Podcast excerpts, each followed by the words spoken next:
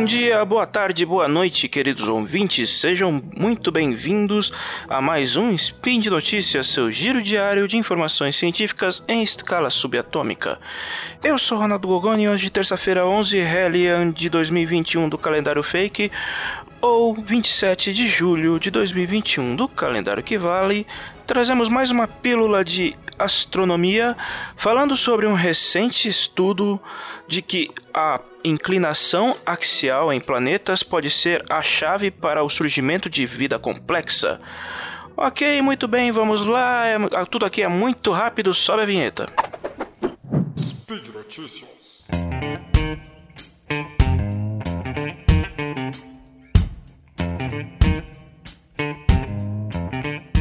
Surgimento da vida complexa na Terra pode ter sido resultado de uma série de bilhetes premiados que o planeta tirou na loteria cósmica, o que sugere a dificuldade do mesmo se repetir pelo universo afora.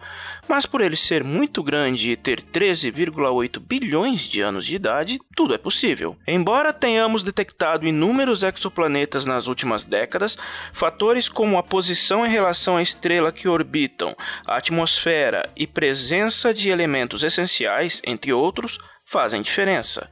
Outro fator que um estudo recente levanta como essencial é o da inclinação axial, que pode ter um papel mais, rele mais relevante do que se pensava. As novas descobertas foram apresentadas durante a 31ª edição, desta vez virtual, da Goldsmith Conference, uma conferência anual que reúne pesquisadores da área de geoquímica e relacionadas. O artigo foi apresentado em forma de, de o artigo foi apresentado em forma de palestra pela autora, professora doutora Stephanie Olson, do Departamento de Ciências Terrestres, Atmosféricas e Planetárias da Universidade de Purdue. O estudo de Olson, que foi financiado pela NASA, sugere que a inclinação do eixo de um planeta, dadas demais condições, causa mudanças significativas no ambiente, Olhando para o passado da Terra, as primeiras formas de vida eram bem simples, os oceanos eram bem mais rasos e a presença de oxigênio na, na, atmosfera era baixíssima. Uma das hipóteses sobre o que causou o grande evento de oxigenação da Terra, embora não seja consenso, é de que as cianobactérias tenham desempenhado um papel muito importante ao serem capazes de realizar fotossíntese. A grande concentração de oxigênio matou quase toda a vida do planeta existente na época. O evento em si é considerado o primeiro grande evento de extinção, mas por outro lado, seres que respiram oxigênio surgiram depois, sendo estes mais propensos à complexidade.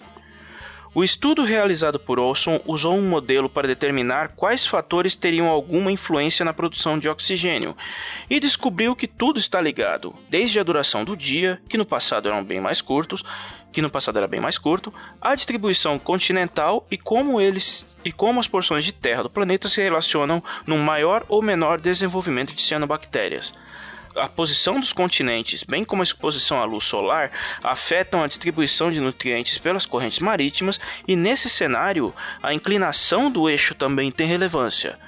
Ângulos discretos com a variação entre 22 e 25 graus da Terra, um ciclo que leva 41 mil anos para se completar, hoje, por exemplo, o ângulo apresenta 23 23,26, 21 graus polegadas é um pouco, um pouco mais de 23,3 graus.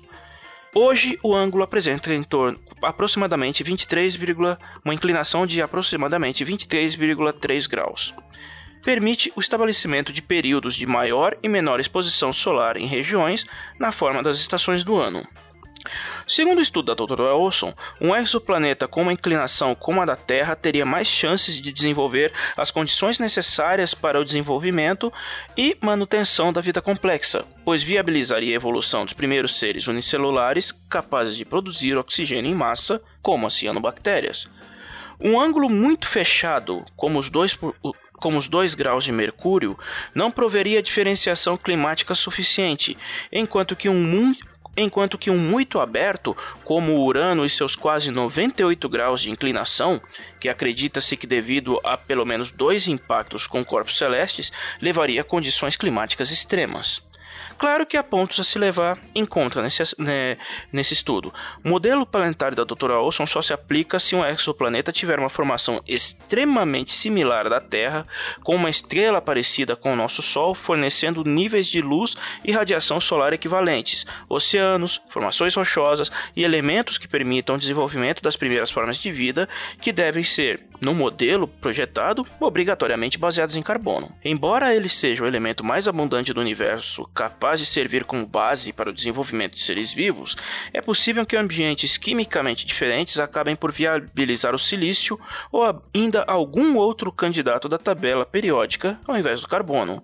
Em cenários desse tipo, as condições podem ser radicalmente diferentes da sequência de eventos que ocorreram na Terra.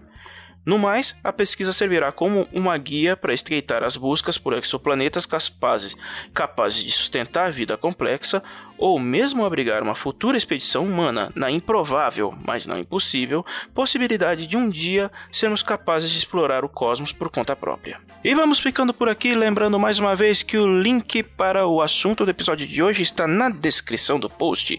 E lembrando também que se você quiser colaborar com os nossos projetos, tanto do Spin de Notícias quanto dos nossos outros podcasts, você pode participar do patronato do SciCast, seja pelo Patreon, Padrim ou PicPay, certo? Então é isso, nos vemos num próximo episódio. Logo mais, tem mais. Até.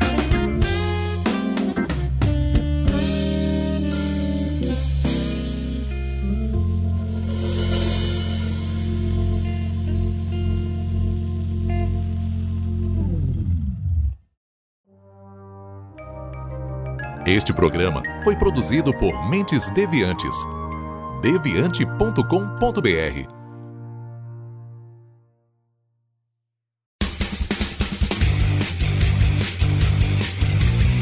Cortes, edição de podcast.